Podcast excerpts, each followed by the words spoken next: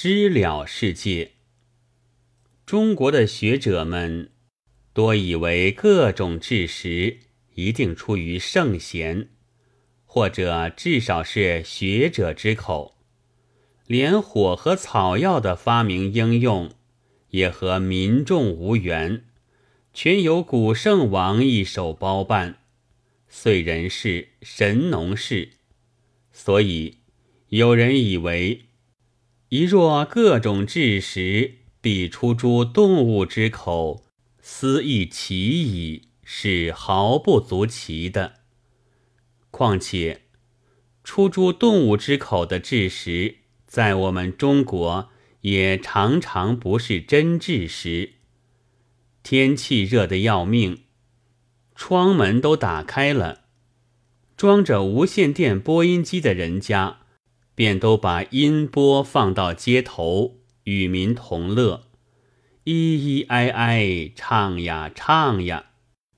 外国我不知道，中国的播音竟是从早到夜。都有戏唱的，他一会儿奸一会儿杀，只要你愿意，简直能够使你耳根没有一刻清净。同时开了风扇，吃着冰淇淋，不但和水位大涨、旱象已成之处毫不相干，就是和窗外流着油汗、整天在挣扎过活的人们的地方。也完全是两个世界。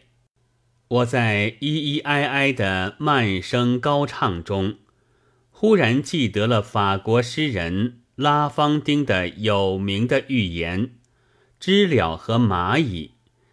也是这样的火一般的太阳的夏天，蚂蚁在地面上辛辛苦苦的做工，知了却在枝头高吟。一面还笑蚂蚁俗，然而秋风来了，凉森森的，一天比一天凉。这时知了无衣无食，变了小瘪三，却给早有准备的蚂蚁教训了一顿。这是我在小学校受教育的时候，先生讲给我听的。我那时好像很感动。至今有时还记得，但是虽然记得，却又因了毕业及失业的教训，意见和蚂蚁已经很不同。秋风是不久就来的，也自然一天凉比一天。然而那时无衣无食的，恐怕倒正是现在的流着油汗的人们。洋房的周围固然静寂了，但那是关紧了窗门，连音波一同留住了火炉的暖气。遥想那里面，大约总依旧是依依哀哀，谢谢毛毛雨。出诸动物之口的治时，在我们中国岂不是往往不适用的吗？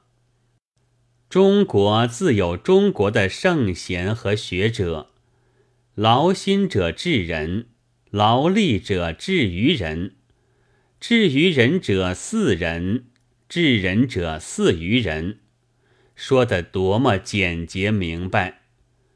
如果先生早将这交给我，我也不至于有上面的那些感想，多费纸笔了。